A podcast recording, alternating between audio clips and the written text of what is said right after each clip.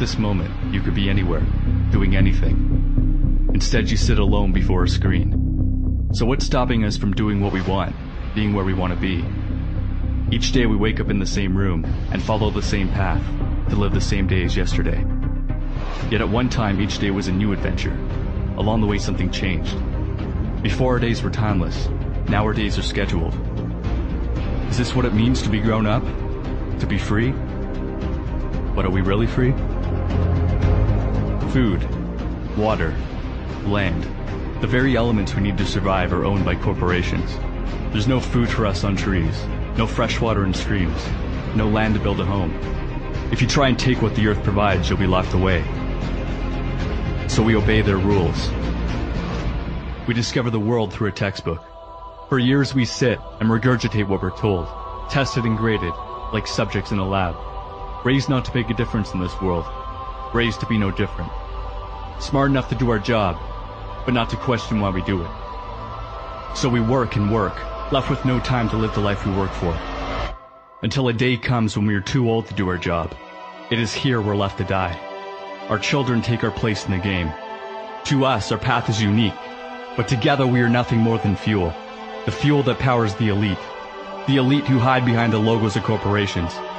This is their world, and their most valuable resource is not in the ground.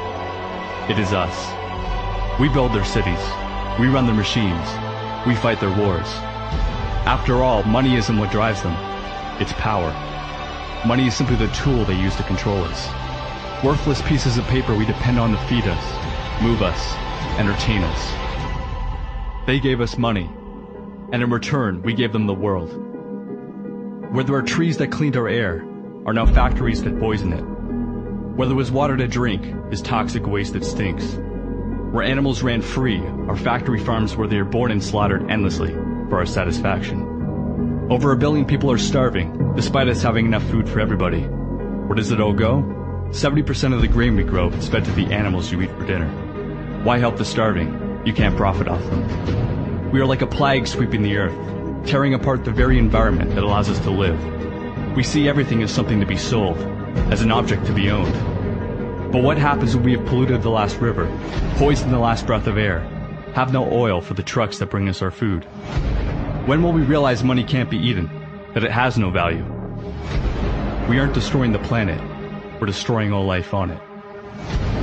Every year, thousands of species go extinct, and time is running out before we're next. If you live in America, there's a 41% chance you get cancer. Heart disease will kill one out of three Americans. We take prescription drugs to deal with these problems, but medical care is the third leading cause of death, behind cancer and heart disease. We're told everything can be solved by throwing money at scientists so they can discover a pill to make our problems go away. But the drug companies and cancer societies rely on our suffering to make a profit. We think we're running for a cure, but really we're running away from the cause. Our body is a product of what we consume, and the food we eat is designed purely for profit. We fill ourselves with toxic chemicals, the bodies of animals infested with drugs and diseases. But we don't see this. The small group of corporations that own the media don't want us to. Surrounding us with a fantasy we're told is reality. It's funny to think humans once thought the Earth was the center of the universe. But then again, now we see ourselves as the center of the planet. We point to our technology and say we're the smartest. But do our computers, cars, and factories really illustrate how intelligent we are? Or do they show how lazy we've become? We put this civilized mask on, but when you strip that away, what are we? How quickly we forget only within the past hundred years did we allow women to vote, allow blacks to live as equals. We act as if we're all-knowing beings, yet there's much we fail to see. We walk down the street ignoring the little things, the eyes who stare, the stories they share, seeing everything as a background to me. Perhaps we fear we're not alone, that we're a part of a much bigger picture. But we fail to make the connection. We're okay killing pigs, cows, chickens, strangers from foreign lands.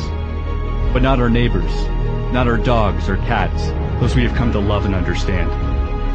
We call other creatures stupid, yet we point to them to justify our actions. But does killing simply because we can, because we always have, make it right? Or does it show how little we've learned, that we continue to act out of primal aggression, rather than thought and compassion? One day, the sensation we call life will leave us. Our bodies will rot, our valuables recollected. Yesterday's actions all that remain. Death constantly surrounds us. Still, it seems so distant from our everyday reality. We live in a world on the verge of collapse. The wars of tomorrow will have no winners. For violence will never be the answer. It will destroy every possible solution. If we all look at our innermost desire, we will see our dreams are not so different. We share a common goal, happiness. We tear the world apart looking for joy, without ever looking within ourselves. Many of the happiest people are those who own the least. But are we really so happy with our iPhones, our big houses, our fancy cars? We've become disconnected, idolizing people we've never met. We witness the extraordinary on screens, but ordinary everywhere else. We wait for someone to bring change, without ever thinking of changing ourselves. Presidential elections might as well be a coin toss. It's two sides of the same coin. We choose which face we want, and the illusion of choice, of change is created. But the world remains the same. We fail to realize the politicians don't serve us. They serve those who fund them in the power. We need leaders, not politicians. But in this world of followers, we have forgotten to lead ourselves. Stop waiting for change and be the change you want to see. We didn't get to this point by sitting on our asses. The human race survived not because we are the fastest or the strongest, but because we work together. We have mastered the act of killing. Now let's master the joy of living.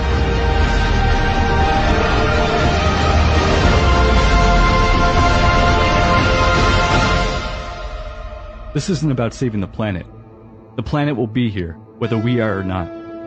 Earth has been around for billions of years. Each of us will be lucky to last 80. We are a flash in time, but our impact is forever. I often wish I lived in an age before computers, when we didn't have screens to distract us. But I realize there's one reason why this is the only time I want to be alive.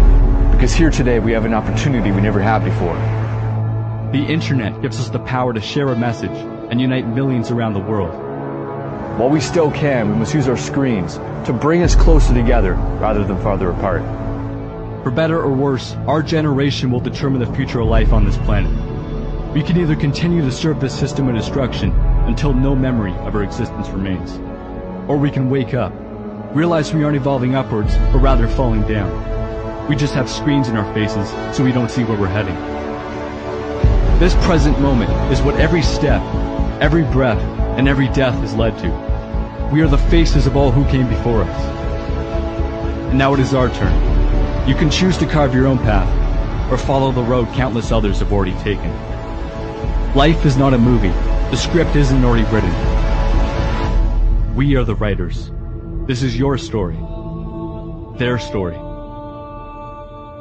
Our story.